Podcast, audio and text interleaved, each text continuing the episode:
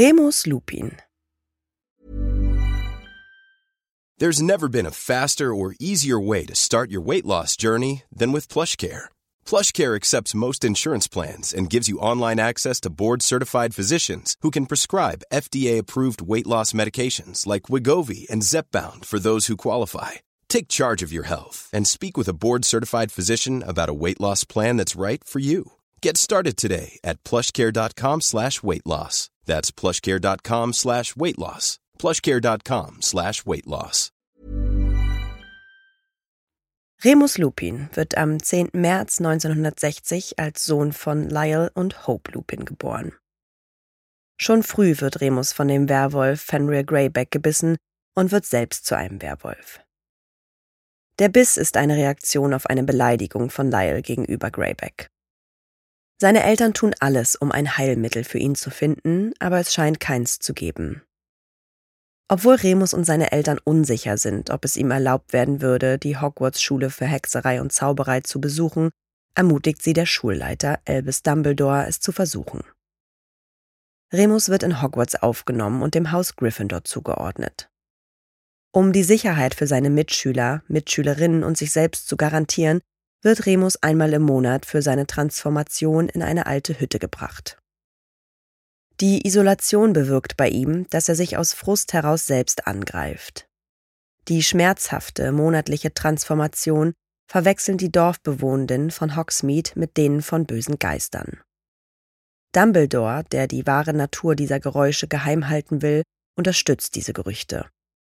So bekommt das Gebäude den Namen die heulende Hütte und trägt seitdem den Ruf, das am meisten vom Spuk heimgesuchte Gebäude in Großbritannien zu sein. Remus ist mit seinen Gryffindor-Kameraden Sirius Black, James Potter und Peter Pettigrew sehr gut befreundet.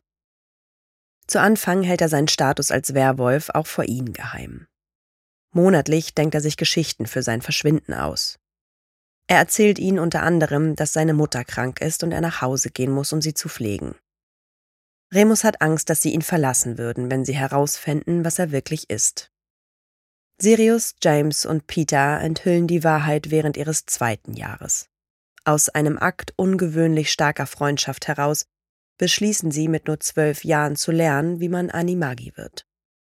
Sie wollen Remus während seiner Transformation beistehen, da Werwölfe keine Gefahr für Tiere, sondern nur für Menschen darstellen. In seinem fünften Jahr ist Sirius in der Lage, ein Hund und James in der Lage, ein Hirsch zu werden. Beides Tiere, die groß genug sind, um den wölfischen Remus in Schach zu halten.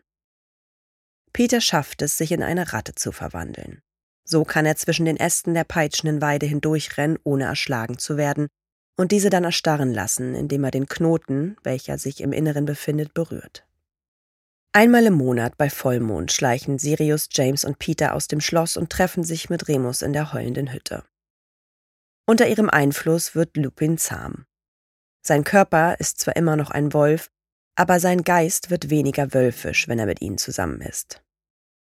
Während der Transformation verlassen die vier dann die Hütte und durchstreifen das Schulgelände und Hogsmeade bei Nacht. Irgendwann beginnen sie sich die Rumtreiber zu nennen und Remus bekommt den Spitznamen Mooney. Das häufige Verschwinden erregt Neugier in Severus Snape, einem Slytherin-Schüler, den James und Sirius oft mobben. Wegen ihrer Freundschaft mag Snape Remus ebenso wenig. Eine Weile verfolgt Snape die Rumtreiber, um zu sehen, was sie tun, und findet so ihr Geheimnis raus. Trotzdem hält er auf Anordnung von Dumbledore dicht. Remus wird zum Vertrauensschüler, hat allerdings Probleme mit der Ausübung von Disziplin bei seinen Freunden. Dumbledore hatte eigentlich gehofft, er könne sie durch den Status als Vertrauensschüler etwas kontrollieren. Remus bedauert später, sich nie vor Snape und gegen Sirius und James gestellt zu haben. Während seiner Schullaufbahn ist Remus zwar ein guter Schüler, aber auch ein Schelm. Er begleitet Sirius und James manchmal während ihres Unfugs. Es ist unwahrscheinlich, dass irgendwelche anderen Hogwarts-Schüler jemals so viel über Hogwarts und Hogsmeade herausfinden, wie sie es tun.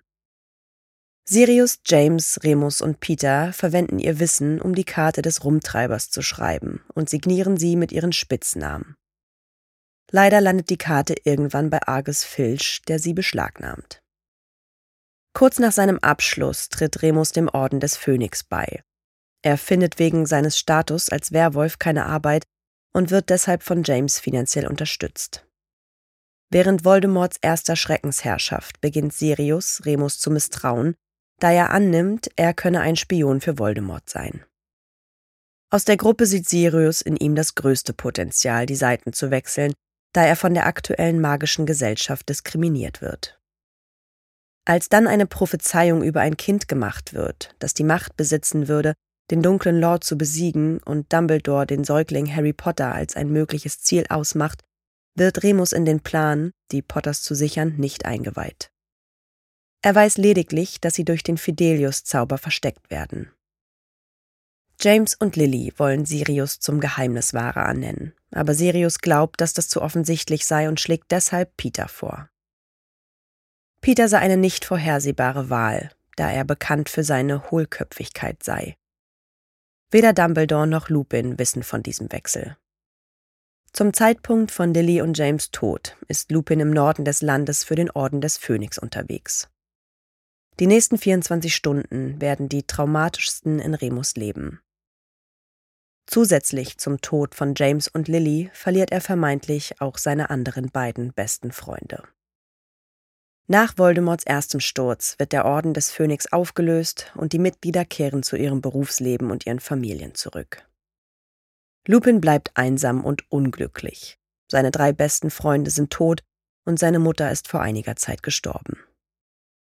Remus sieht sich gezwungen, Arbeitsplätze anzunehmen, die weit unter seinen Fähigkeiten liegen. Wohl wissend, dass er sie wieder würde aufgeben müssen, sobald seine Arbeitskollegen Anzeichen seiner Lykantrophie bemerken.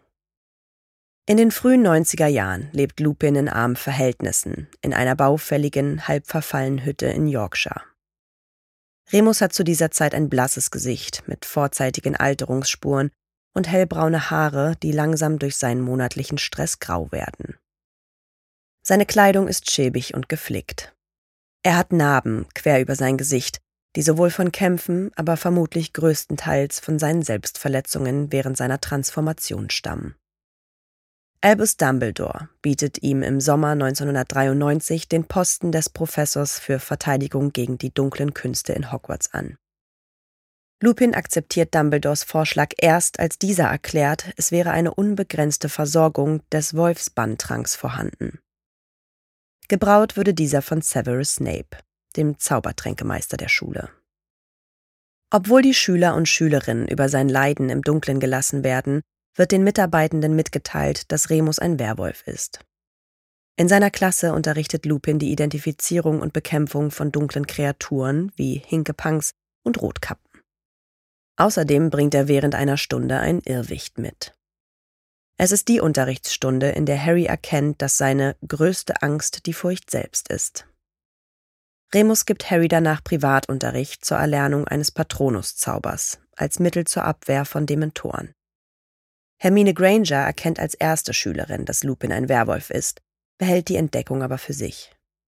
Remus wird im Laufe des Schuljahres zu Snapes Büro gerufen, um zu ermitteln, ob ein Stück Pergament dunkle Magie enthält. Er erkennt es als die Karte des Rumtreibers, versucht sie aber als ein Produkt von Zonkos Scherzartikelladen auszugeben. Danach erzählt Lupin Harry und Ron, dass er weiß, was für eine Karte sie da haben. Er konfisziert sie, wissend, dass es zu gefährlich für Harry wäre, die Geheimgänge des Schlosses zu benutzen, solange sich Sirius auf freiem Fuß befindet. Am Ende des Schuljahres erkennt Remus, dass Pettigrew noch am Leben ist. Als er auf die Karte des Rumtreibers schaut, ist er schockiert, Pettigrew zusammen mit Harry aus Hagrids Hütte kommen zu sehen.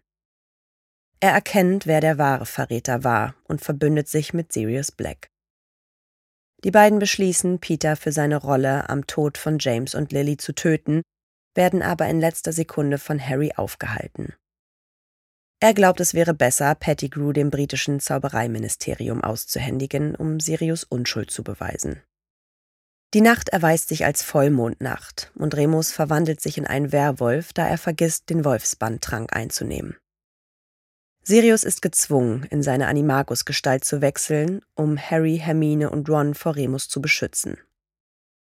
In dem Kampf zwischen dem Animagus-Hund und dem Werwolf wird Sirius Black schwer verletzt. Nachdem die Gefahr vorüber ist und Sirius befreit ist, tritt Remus von seinem Posten zurück. Sein plötzlicher Rücktritt geschieht sehr zum Bedauern der Mehrheit der Schüler und Schülerinnen, die ihn alle sehr lieb gewonnen haben. Harry bittet ihn inständig zu bleiben und erzählt Remus, dass er der beste Lehrer in Verteidigung gegen die dunklen Künste sei, den sie je hatten.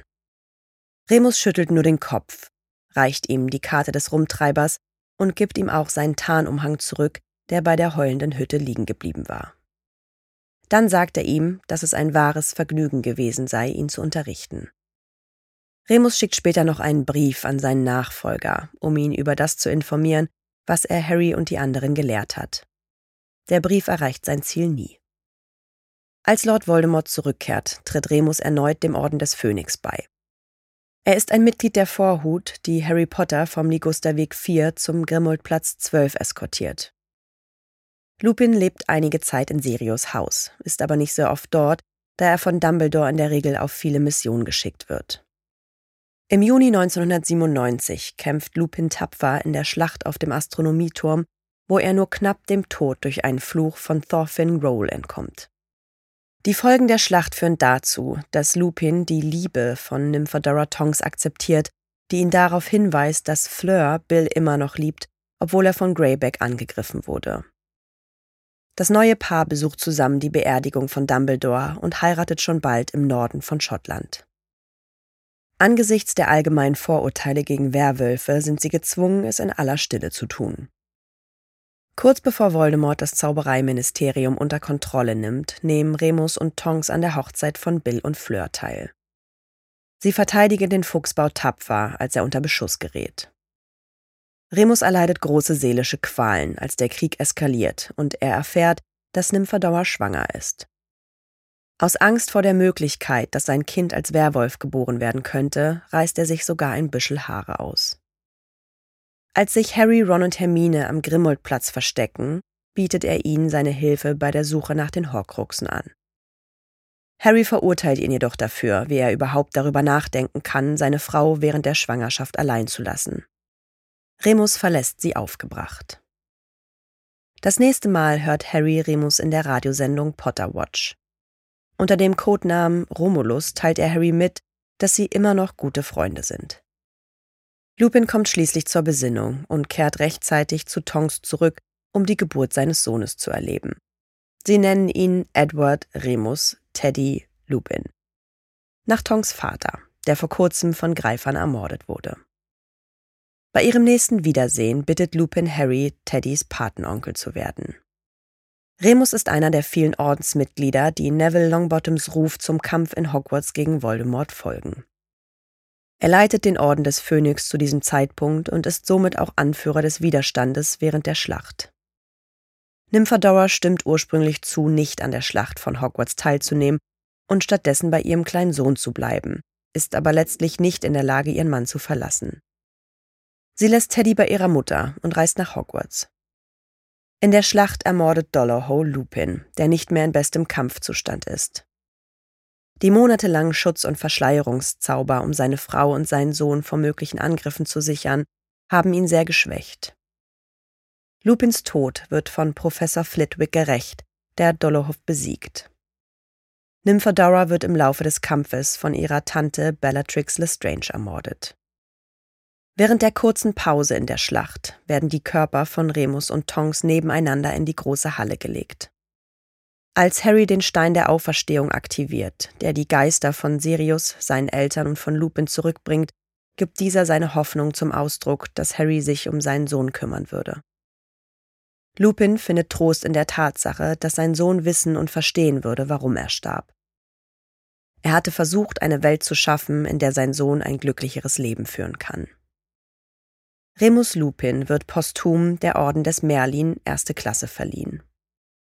Er ist damit der erste Werwolf, dem jemals diese Ehre zuteil wird. Sein Leben und sein Tod hat später viel Gewicht beim Kampf gegen die Stigmatisierung von Werwölfen in der magischen Gemeinschaft. Na, ihr kleinen Hexen, Zauberer und Muggel? Alle Infos und Links zur Folge findet ihr in den Show Notes. Dieser Podcast erscheint unter CC-Lizenz. Produziert von Schönlein Media. Gelesen von mir, Anne Zander.